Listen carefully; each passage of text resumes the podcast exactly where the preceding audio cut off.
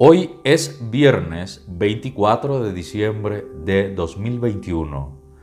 Hoy es la vigilia de Navidad y celebramos a Gregorio Mártir del 303.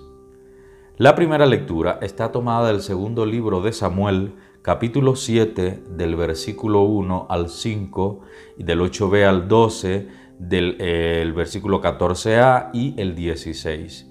Su reino durará por siempre. El salmo de hoy es el 88 que tiene como antífona, Cantaré eternamente tus misericordias, Señor. El Evangelio de hoy está tomado de San Lucas capítulo 1 versículos del 67 al 79.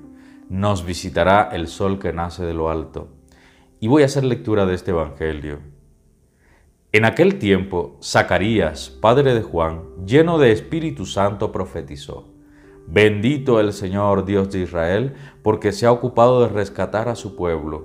Nos ha dado un poderoso Salvador en la casa de David, su siervo, como había prometido desde antiguo por boca de sus santos profetas, para salvarnos de nuestros enemigos y del poder de cuantos nos odian, manifestando su bondad a nuestros padres y recordando su alianza sagrada, lo que juró a nuestro padre Abraham que nos concedería, ya liberados del poder del enemigo, lo sirvamos sin temor en su presencia, con santidad y justicia toda la vida. Y a ti niño te llamarán profeta del Altísimo, porque caminarás delante del Señor preparándole el camino, anunciando a su pueblo la salvación por el perdón de los pecados.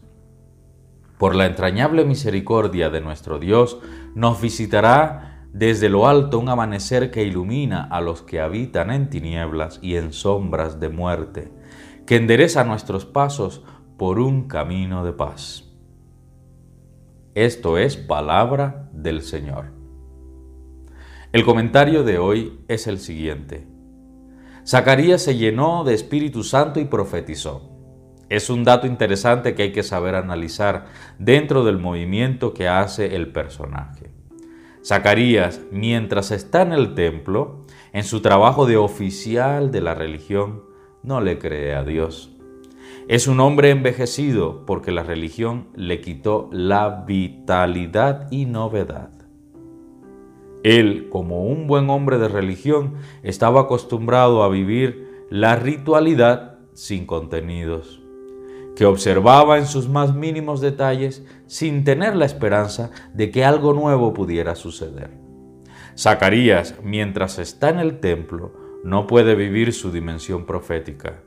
Esta realidad aflora en él cuando va a casa y asume su rol de padre. Lejos del templo, en la casa, es donde percibe a Dios como novedad. Descubre que Dios siempre tendrá más imaginación que todas las religiones. Zacarías debe aprender a hacerse cómplice de Dios.